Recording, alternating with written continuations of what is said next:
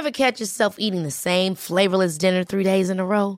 Dreaming of something better? Well, HelloFresh is your guilt-free dream come true, baby. It's me, Kiki Palmer. Let's wake up those taste buds with hot, juicy pecan-crusted chicken or garlic butter shrimp scampi. Mm. Hello Fresh. Stop dreaming of all the delicious possibilities and dig in at HelloFresh.com. Let's get this dinner party started.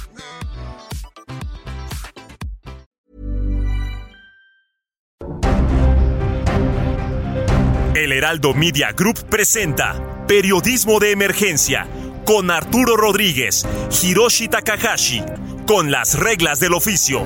Comenzamos.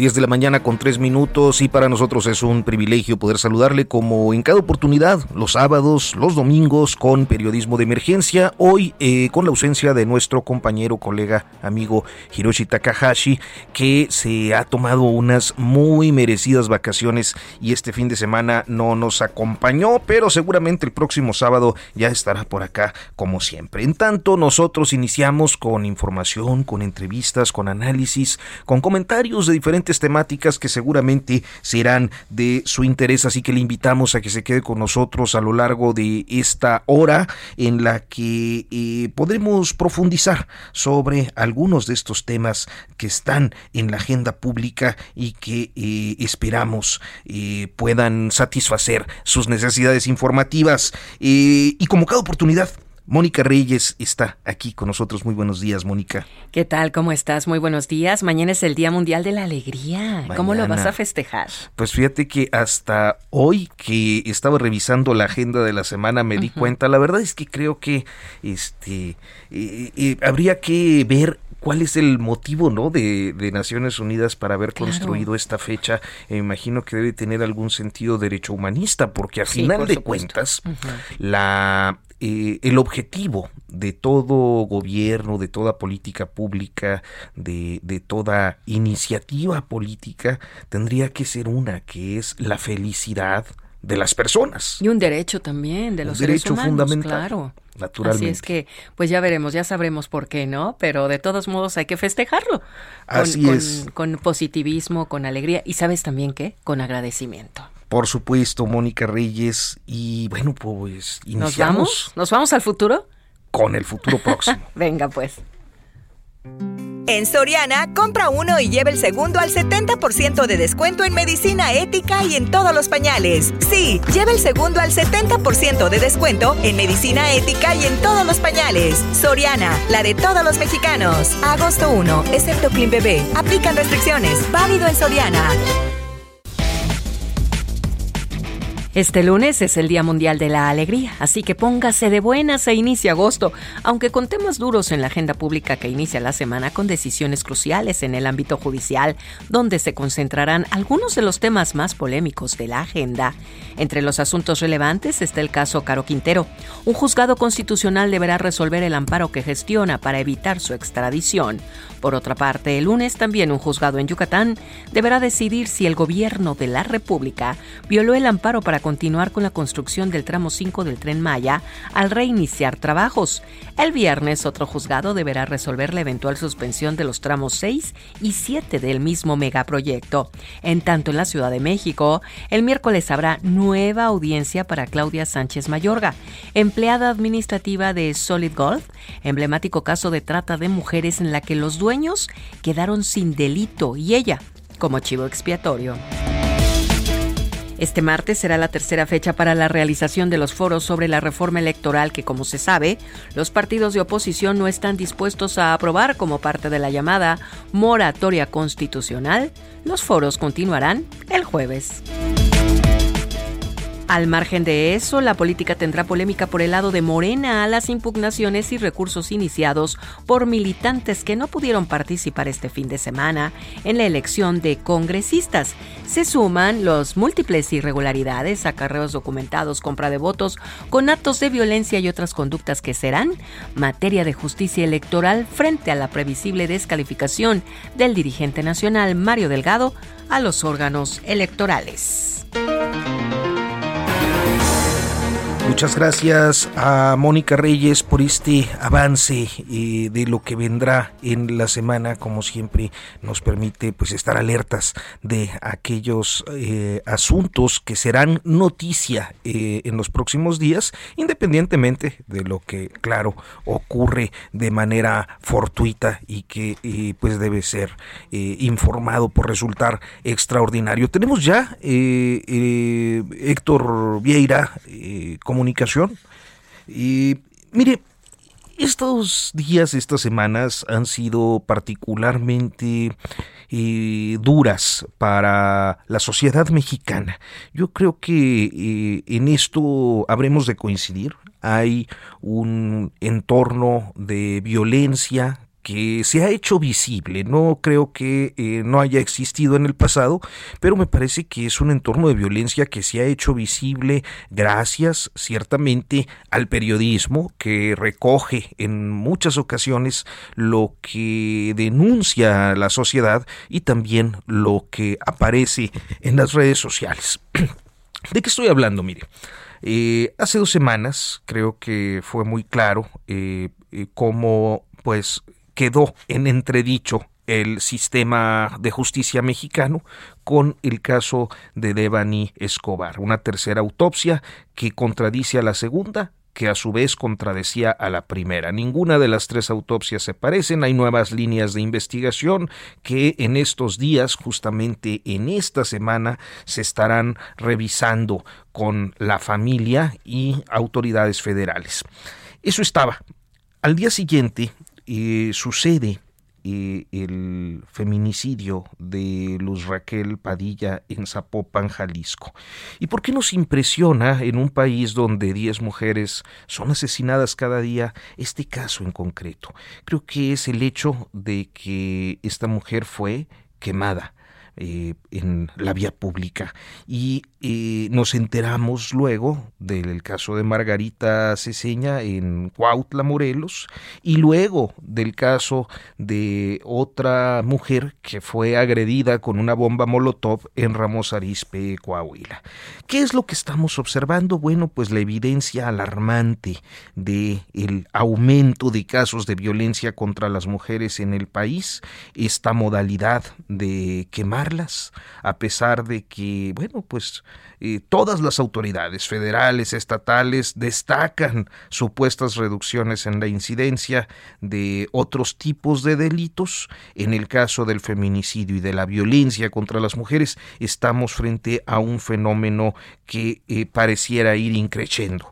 El día de hoy está con nosotros a través de la línea telefónica Luz Estrada, quien es directora del Observatorio Ciudadano Nacional del feminicidio, a quien yo le agradezco mucho que nos haya tomado esta comunicación. Luz, muy buenos días, gracias. Sí, sí, buenos días, Arturo.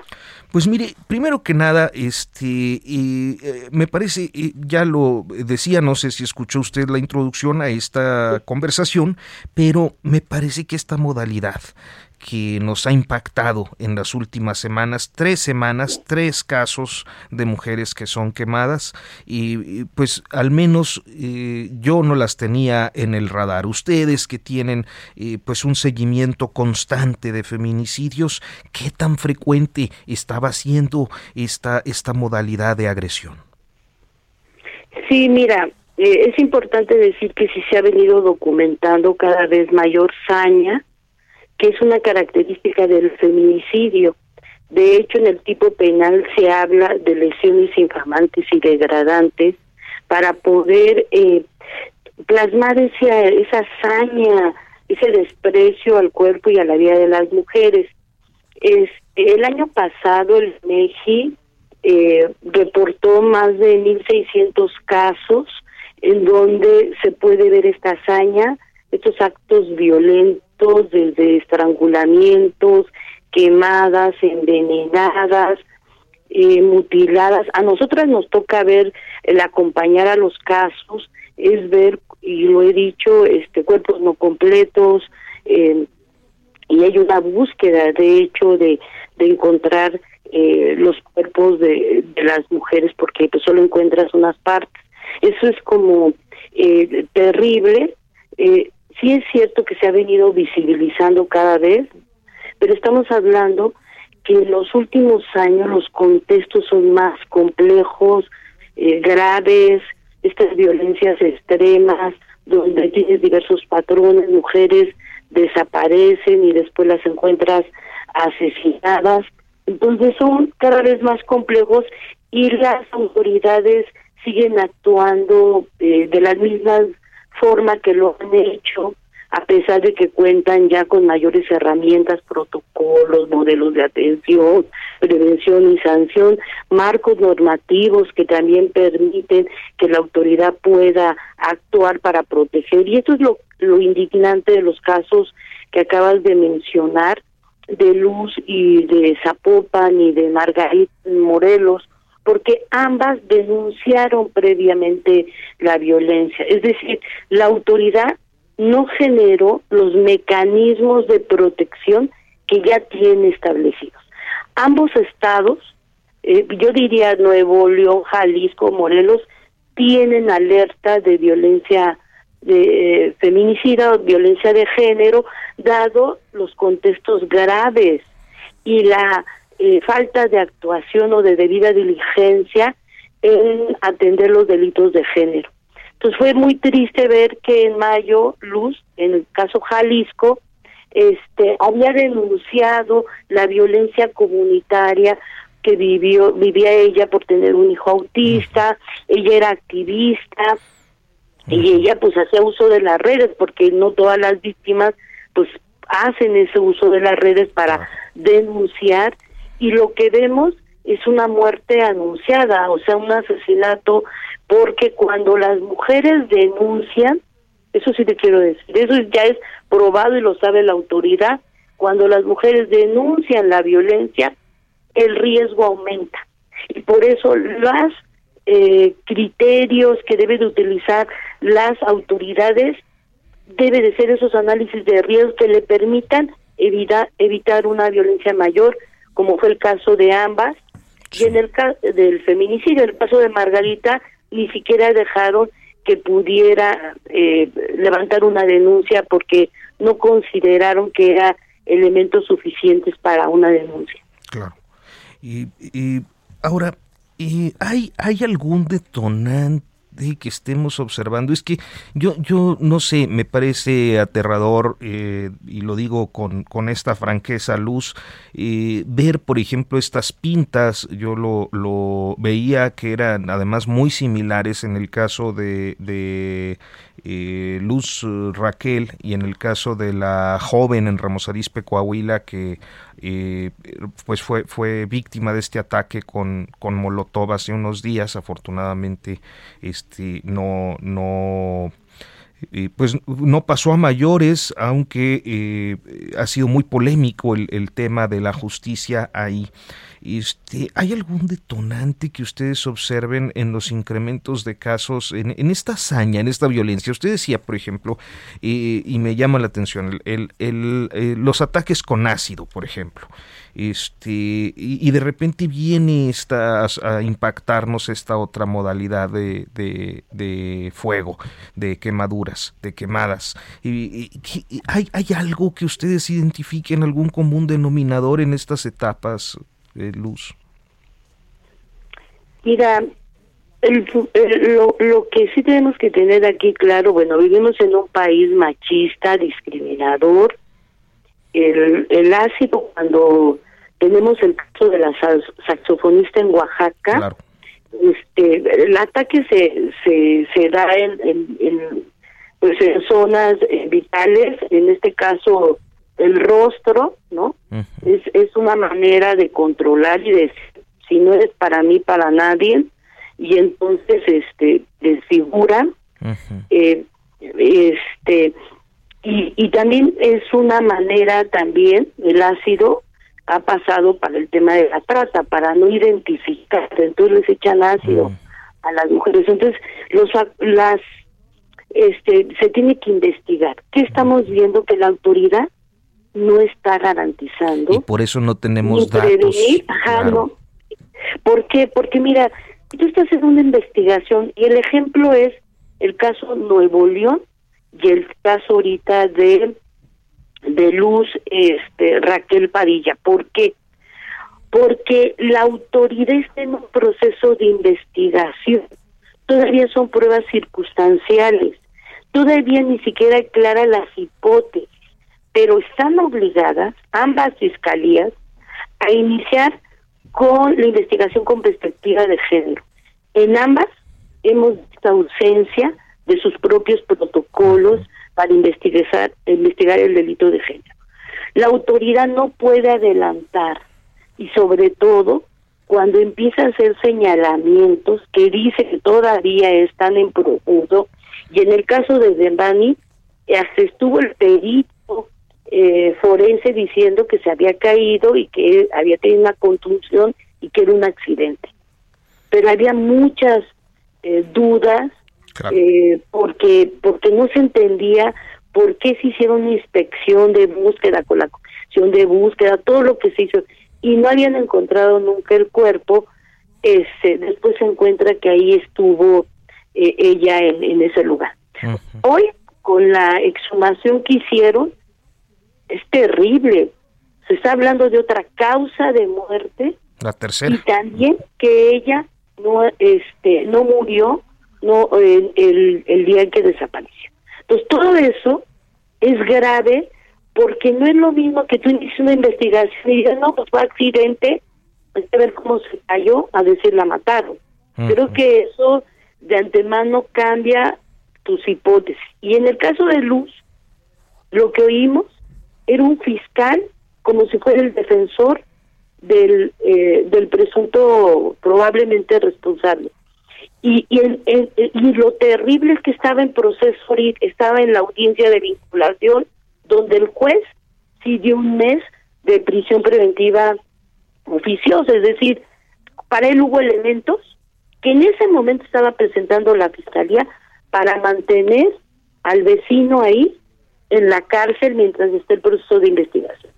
Y el fiscal estaba diciendo que no tenía elementos de prueba mm. para vincular. Eso, eso fue desafortunado, no entendimos, criminalizando, violando el debido proceso, porque antes estuvieron difundiendo videos de, de, de que ella había sido y tratando de, pues, de interpretar, a él nos parece eh, que eso es muy grave, por eso este país al final eh, seguimos eh, no poder, no nos es un reto romper con las cadenas de impunidad, ya sea por deficiencias, por corrupción, por realmente una irresponsabilidad. O sea, hemos trabajado mucho en este país para fiscalía de, de feminicidio, Jalisco, tienen unidades especializadas, pero pues, el personal especializado y,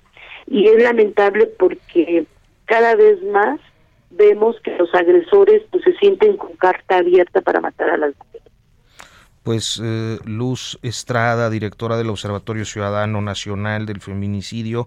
Yo le agradezco mucho que nos haya tomado esta comunicación, que nos haya dado esta perspectiva tremenda y además que pues nos coloca ante esta situación tan eh, deplorable de las fiscalías eh, en todas partes eh, a la hora de los procesos de investigación. Me parece que en general, pero en el caso del feminicidio en particular, eh, dando tumbos con estos dos pues casos emblemáticos que usted ya nos refería. Le agradezco mucho. Sí, buenos días, te agradezco Arturo. Hasta pronto.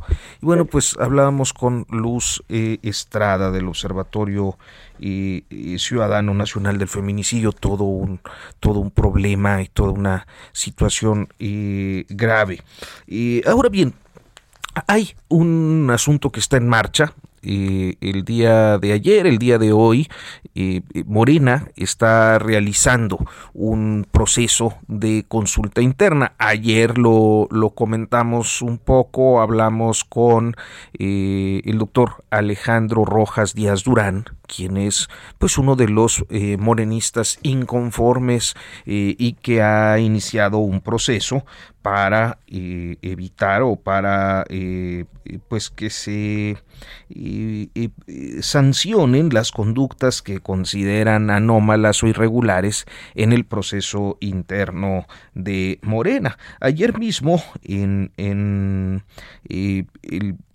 la sección de opinión del Heraldo de México publiqué una columna eh, titulada Las corcholatas locales. ¿Por qué las corcholatas locales? Bueno, pues porque en este contexto de eh, adelanto del proceso de sucesión eh, en la presidencia de la República que se expresa en el proselitismo que realizan actores, actoras, actrices políticas, actores políticos, pues, en el en la idea de contender por la candidatura presidencial de 2024, pues se ha eh, proliferado ya o extendido la búsqueda de algunas candidaturas a los gobiernos de los estados. Es un efecto natural que si ya está adelantado el proceso sucesorio de 2024, pues quienes eh, aspiran a contender por un cargo, por, una gobernatura sobre todo eh, en 2023-2024, pues se encuentren abierta y en franco proselitismo, abiertamente buscando simpatías y posicionamientos para las gobernaturas, lo que ha radicalizado algunas posiciones, eh, algunas acciones que se han vuelto particularmente rudas, tan rudas que ni en las antiguas facciones, las llamadas tribus perredistas de las etapas premorénicas, se habían dado. Y ahí está el caso de Morelos. Morelos es una entidad que va a renovar gubernatura en 2024 y, ya los ánimos se caldearon. ¿Por qué? Pues porque no falta quien ha instigado conflictos entre el recién nombrado coordinador de política del gobierno, Rabrinadat Salazar, y el gobernador Cuauhtémoc Blanco. Hay por ahí la atención sobre Juan Ángel Flores, el alcalde de Jojutla. Eh, en Puebla, la situación es todavía más grave. Ahí el conflicto del gobernador en funciones, Miguel Barbosa, con el líder de Morena en la Cámara de Diputados, Ignacio Mier, pues ya llegó a extremos de judicialización. Un socio, eh, además impresentable, de Ignacio Mier está detenido, Arturo Rueda, y bueno, pues eh, Ignacio Mier ya interpuso una denuncia contra Barbosa. Y así están por todas partes. Ahora, con el proceso interno, la situación es todavía más grave. El morenismo contra el morenismo está en lucha intestina y este fin de semana la elección de congresistas va a profundizar esas disputas facciosas. Vamos a corte y continuamos. En un momento continuamos en Periodismo de Emergencia por el Heraldo Radio.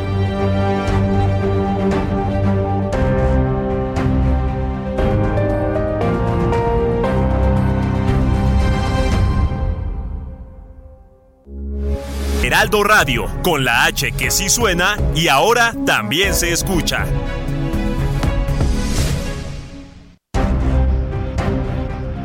Regresamos a Periodismo de Emergencia con las reglas del oficio.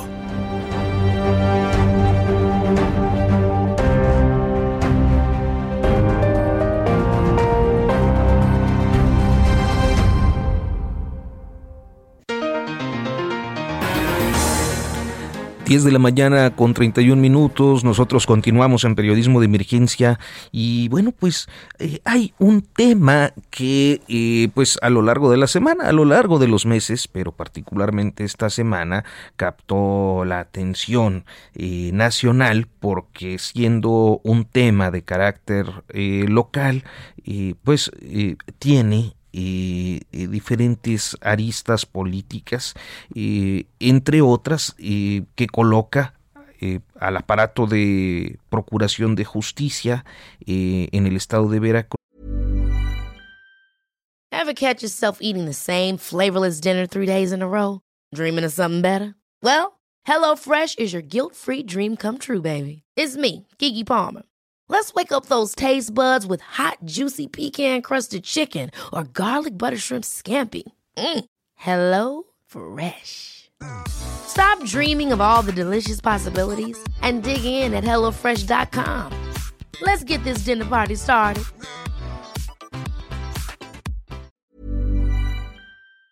Cruz, pues eh, como rehén de diferentes disputas políticas o facciosas, inclusive eh, en algún momento dentro de Morena por aquella detención de, del Río Virgen, el colaborador de Ricardo Monreal, que estaba en conflicto con el gobernador eh, Cuitláhuac García y que bueno pues ya fue liberado después de unos seis meses de permanecer preso acusado de un homicidio de otro actor político por allá en el estado de Veracruz.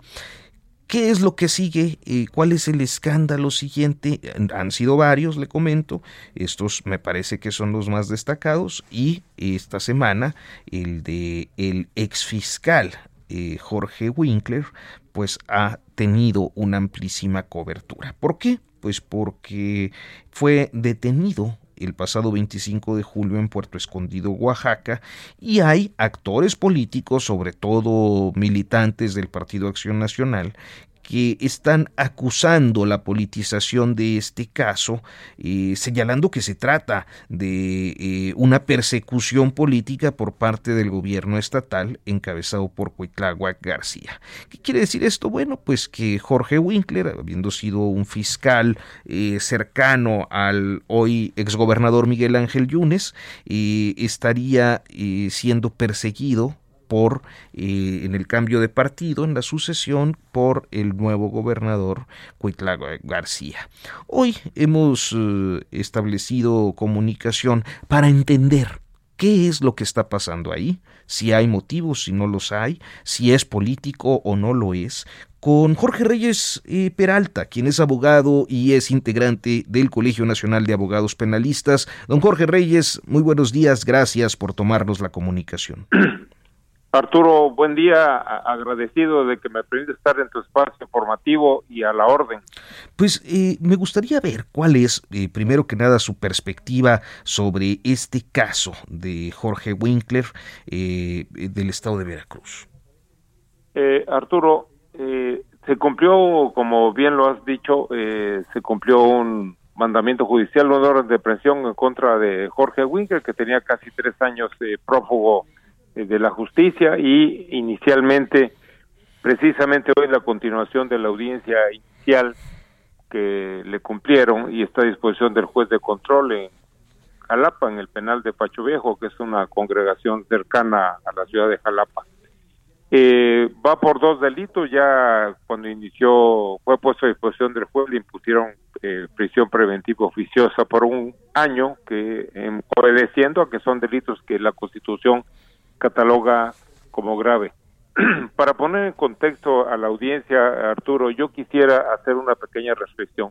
Fíjate que la, las fiscalías como tales, como órganos autónomos que vinieron a sustituir lo que fue las procuradurías, incluyendo la General de la República, eh, es una silla embrujada, así le decimos los penalistas, porque ha tenido muy mala suerte ese órgano autónomo que se pretende que fuera autónomo la fiscalía para que no se politizara precisamente ni se usara para como brazo ejecutor de los grupos políticos de su revanchismo. El primer fiscal general que hubo en un estado fue en Chiapas, correspondió a Mariano Ranzalbati ocupar el, el periodo porque fue electo fue por cinco años y terminó en la cárcel. Aquí en Veracruz tenemos la referencia de que el primer fiscal eh, como tal, como órgano autónomo electo por nueve años, Luis Ángel Verbo Contreras, estuvo en la cárcel. El segundo fiscal electo en la misma manera por nueve años, que es Jorge Winkler, está en la cárcel. Entonces, eh, esa es una gran reflexión. ¿A quién están eligiendo nuestros diputados, que es el voto indirecto que tenemos los ciudadanos para elegir eh, a un fiscal? ¿A quién están eligiendo? Que, eso les ha pasado a quienes han ocupado esa silla, ¿verdad? Y actualmente lo ocupa por primera vez una mujer. la licenciada Verónica Hernández Giadán. Entonces, esa es la primera reflexión que nos haríamos nosotros. ¿Para qué se creó ese órgano autónomo que no tiene nada de autónomo, que es totalmente, o sea, es innegable que las fiscalías no son un órgano autónomo? ¿Por qué?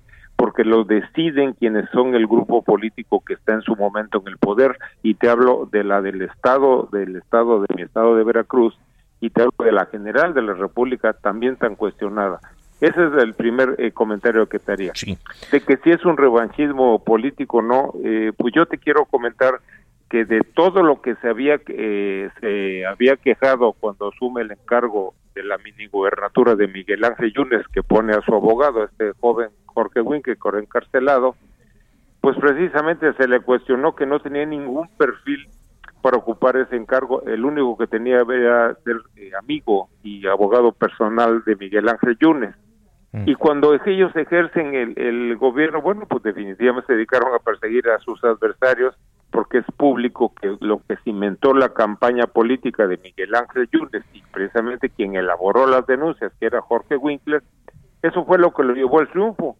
¿Por qué? Porque, bueno, pues tuvieron material sobrado para cuestionar al gobierno anterior, que fue el de Javier Duarte, y perseguirlos, extorsionarlos y demás de lo que es ya muy público.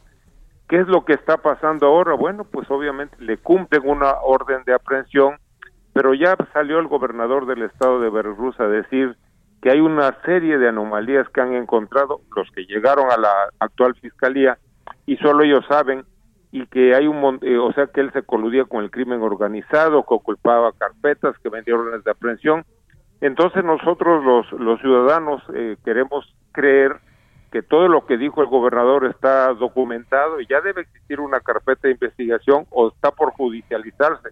Lo que sí tengo referencia, porque en lo personal yo defendí a un actor eh, político que fue tres veces director de servicios periciales de la de esa fiscalía eh, y, y él logramos nosotros probar porque fue una recomendación de la Comisión Estatal de Derechos Humanos que al no aceptar a Jorge Winkler siendo fiscal se volvió nacional porque se, eh, se sumaron en un video los 31 eh, comisiones de derechos humanos y la de la Ciudad de México, además de la nacional de la Comisión Nacional de Derechos Humanos, exigiendo que se cumpliera.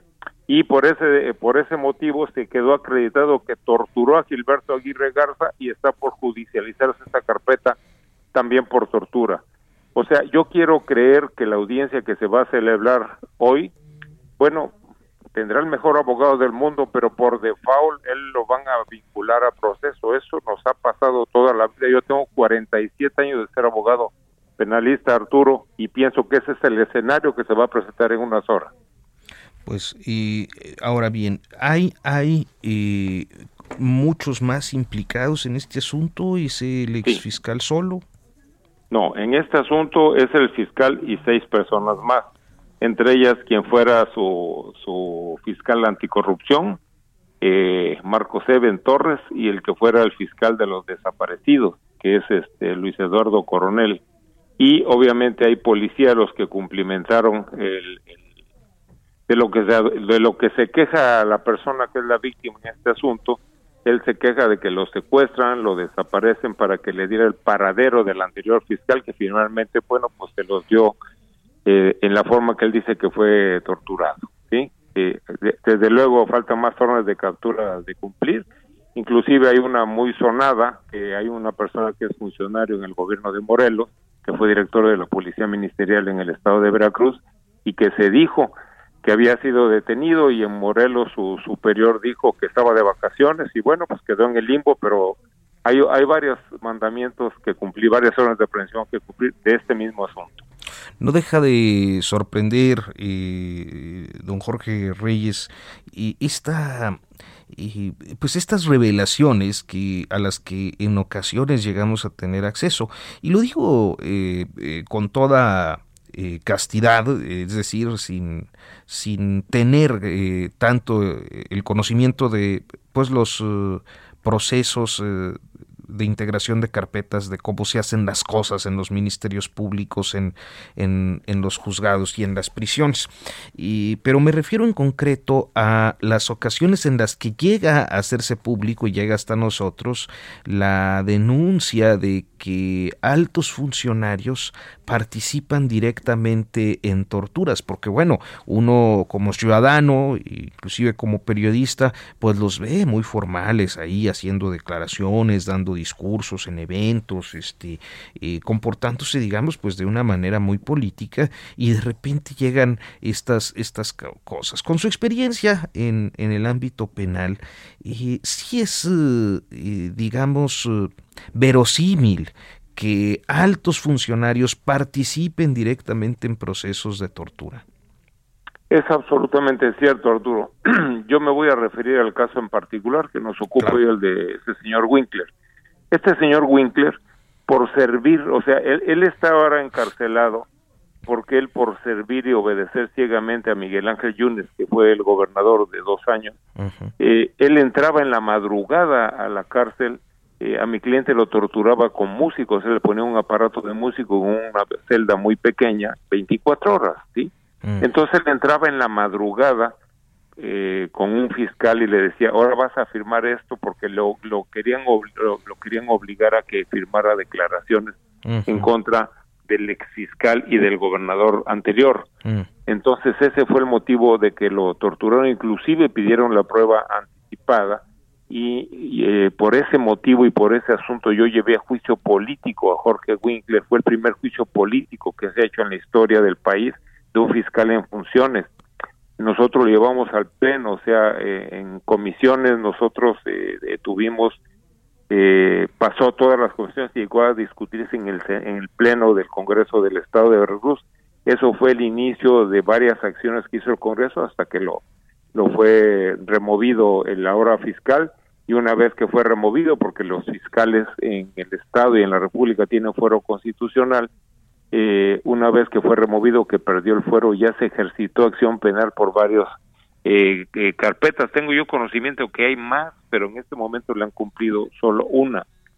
Entonces, pues definitivamente en este caso en particular yo tengo el referente de que fue muy público porque llegó a juicio político y lo, lo, yo tengo el expediente, se volvió una recomendación eh, que finalmente se recurrió ante la Comisión Nacional de Derechos Humanos, pero como al cambio de fiscal sí aceptó la recomendación la actual titular, ya quedó sin materia el recurso que se había hecho ante la Comisión Nacional que llegaría hasta el Senado y finalmente se acepta la recomendación. Mi cliente tiene la, calidad de víctima y desde luego sí se quedó, quedó sentado y probado que hubo tortura y que participaron el fiscal precisamente este que está ahora en la cárcel y otros funcionarios. Eso es tan cierto de que se exceden en querer servir a, a quien los pone y usted este, se preguntaría Arturo pues no que era un órgano autónomo, en la práctica no existe. Y en cuanto a la Procuración de Justicia, tenemos un referente que es que es este un referente serio eh, Arturo que es el World Justice Project el último que se acaba de presentar hace un par de meses en México en donde pues ahí pone en el ranking que está en la Procuración de Justicia en el país y en Veracruz estamos en los últimos lugares. Y a qué se debe a la falta de experiencia Arturo, siguen llegando los amigos, la gente que no tiene experiencia, los gobiernos, o sea, los políticos quien gobierna o preside el país, no quieren soltar el brazo ejecutor porque el brazo que aprieta, pues obviamente es del lado de la Procuración de Justicia. Pues ese brazo no lo van a soltar por más que nos digan que es autónomo, pues no van a poner, o sea, la idea de que se hiciera autónomo y se eligiera por tantos años sería que trascendiera al encargo eh, constitucional, que son seis años, y quedara ahí esa persona. Pero pues usted tiene el caso de Guanajuato, ¿no? Pues pobre fiscal ahí, no sé cómo duerma, que el propio presidente de la República dice que vayan por él. Claro, y ahora yo quisiera eh, retomar un poco esta parte de, de eh, altos funcionarios, en este caso un fiscal, en funciones en su momento eh, Jorge Winkler, eh, participando directamente en actos de tortura, eh, pues bajo una consigna, evidentemente una consigna política de su jefe político, ¿no? esto que estamos observando tendría que llegar entonces a esas responsabilidades políticas, no solo eh, quedarse en quienes participaron directamente en la ejecución de un acto de tortura, pensaría yo. Eh, ¿Tiene la materia penal eh, esta posibilidad? Absolutamente. Nosotros en la denuncia que presentamos por este caso en particular, denunciamos, todavía estaba en funciones a Miguel Ángel Yunes Linares, que era el gobernador en turno, y desde luego que le resulta responsabilidad porque precisamente de la mecánica y de los testimonios de los atestes que deponen en la carpeta de investigación, pues obviamente expresan como decían, me indicó el gobernador Yunes que tienes que hacer eso, te voy a seguir torturando, ¿sí? En ese tenor. Pero si tú declaras lo que yo quiera, bueno, pues te cambio de celda, eh, te voy a, a sacar, lo querían sacar para para decir que tenía una enfermedad que, le decían EPOC. Y pues él tenía miedo que lo sacaban, lo fueran a matar. O sea, eso paró el tema. Por eso me contrataron. Eh, esto es, eh, esto parece una, una novela policíaca, pero es la realidad de, de lo que está pasando. Y, y mire qué pasa a diario, Arturo pues eh, Jorge Reyes Peralta, abogado, integrante del Colegio Nacional de Abogados Penalistas. Yo le agradezco mucho esta comunicación, esta conversación y eh, espero que en otra oportunidad pues podamos seguir platicando sobre los... Arturo, yo soy a la, a la, orden eh, siempre, este, estamos nosotros, bueno, pues obviamente somos miembros del foro y estamos atentos al devenir legal y, y lo que sucede en nuestro estado y en el país y a las 12 será una audiencia interesante. Se está exigiendo por parte de diputados del partido del, que está detenido y del mismo imputado están pidiendo que sea la audiencia eh, pública, ¿no? Porque es uno de los principios rectores de este proceso, que sea la publicidad, pero pues eso es decisión del juez, como lo marca el propio Código Nacional de Procedimientos Penales que el, juez decidirá lo conveniente si deja entrar a los medios y a, quien quiera. Las salas son chicas, pero pues yo creo que hasta el cupo podría ser. Pues eh, le agradezco mucho, eh, don Jorge Reyes. Muy buenos días. Buen día, Arturo. Me despido de la audiencia. Hasta pronto. Vamos a nuestra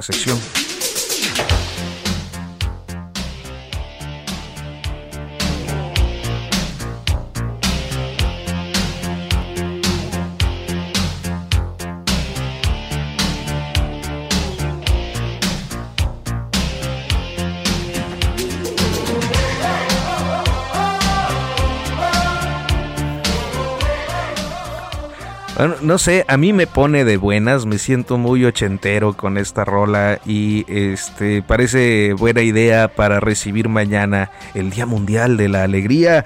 Hoy, pues la alegría inicia con esta rola y con Luis Carrillo, periodista de espectáculos especializado en música. Usted ya lo conoce, esta es la sección Radiolaria, así como el libro de Luis, a quien le doy los buenos días. Días Arturo, efectivamente creo que nos pone de buenas a muchísima gente que vivimos en los años 80 y justamente Tarzan Boy, el grito de, del gran hombre de la selva, pues era uno de los exitazos de 1985, específicamente abril, hablando del mes de la alegría. Qué, interesante porque eh, cuéntanos un poco de esta historia, eh, ahorita sobre todo en estos días que estamos tan tan, bueno, no, supongo que no todos, pero muchos, estamos ante este fenómeno de Stranger Things y que tiene tantas referencias, eh, bueno, todo está ambientado justamente en la década de los 80, ¿no?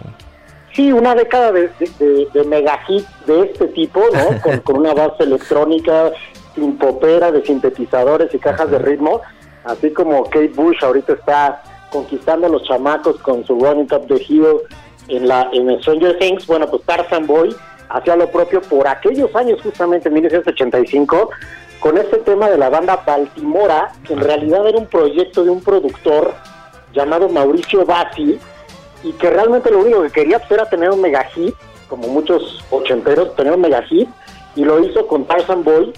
Y Baltimora justamente no era un grupo, era solamente un, digamos, un eh, cantante cuya curiosidad era que en realidad no cantaba. No sé si alguien lo sabía, pero no cantaba. Era, se llamaba Billy McShane.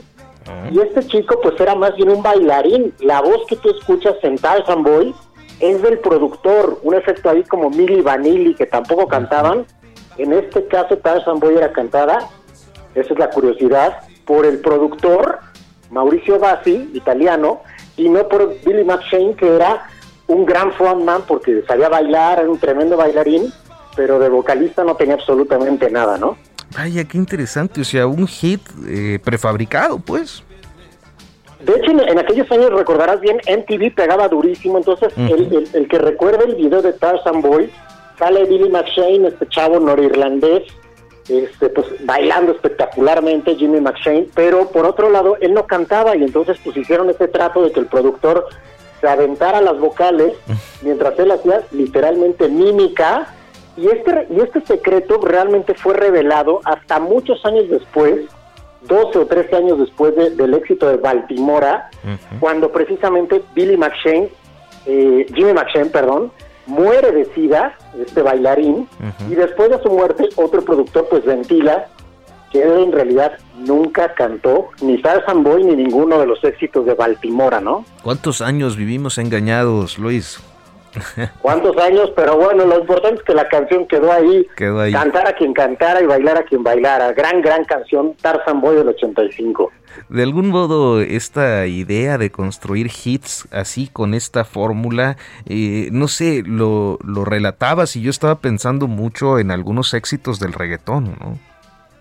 Así es, bueno, imagínate, los del reggaetón hoy se pueden defender diciendo yo por lo menos canto tantito y aunque cante mal, yo la hago, ¿no? Pero en aquellos años, este proyecto, Milli Vanilli, Bonnie M, aquellos eh, creadores de Rasputin, lo mismo, o sea, no había alguien que cantara, al menos no era la misma persona que estaba en el escenario, artimañas o mañas o como le queramos llamar, con tal de tener un hit, un one hit wonder, por cierto, en este caso, en el parade mundial, ¿no? Y en este caso Baltimora lo logró, aun cuando pues poca gente supo, o lo supo muchos años después, cómo había sido esta triquiñuela vocal de parte del productor Mauricio Batti. Nada más para, para ponernos un poquito en contexto, 1985, ¿con qué rolas rivalizaba Tarzan Boy? Tarzan Boy rivalizaba con Rock Me Amadeus de Falco, un proyecto que, tú recordarás creo que es un, solo hit, ¿no? Un solo hit, tuvo por ahí un par más ah. de menor nivel, pero realmente Rock Me Amadeus fue eso. Y rivalizó también en, en, el, en el chart con el proyecto We Are the World de, oh. varios artistas de Norteamérica, encabezados ese proyecto por Michael Jackson y Lionel Richie, que son los que realmente dicen vamos a armar una mega canción para África. Fue el primer, este, pues era un trancazo también, llegó al número uno. Y más o menos esas son las canciones que estaban en los primeros lugares empezaba Madonna, ¿no? Y Alphaville también seguía pegando, si bien había salido un año antes, tanto con Big in Japan como con Forever Young, ¿no? Vaya, vaya, pues muchísimas gracias por toda esta historia y por el contexto, mi estimado Luis Carrillo, que como cada 15 días está por acá en Radiolaria, le recomiendo mucho que consiga el libro eh, Radiolaria de Luis Carrillo con 240 canciones que han cambiado la historia de la música eh, y que son verdaderamente interesantes sus historias como en este caso. Muy buenos días, Luis. Muchas gracias, Arturo. Buen día. Abrazo. Qué bueno que ya estés bien. Abrazote. Y bueno, pues nosotros nos despedimos. Muchas gracias por el favor de su compañía. Próximo sábado, periodismo de emergencia en punto de las 10. Pásela muy bien. Día de la alegría mañana. Hasta pronto.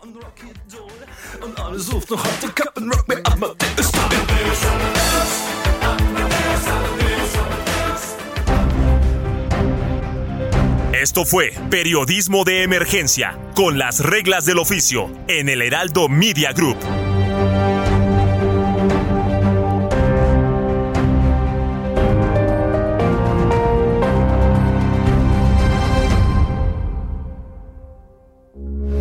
Heraldo Radio, con la H que sí suena y ahora también se escucha.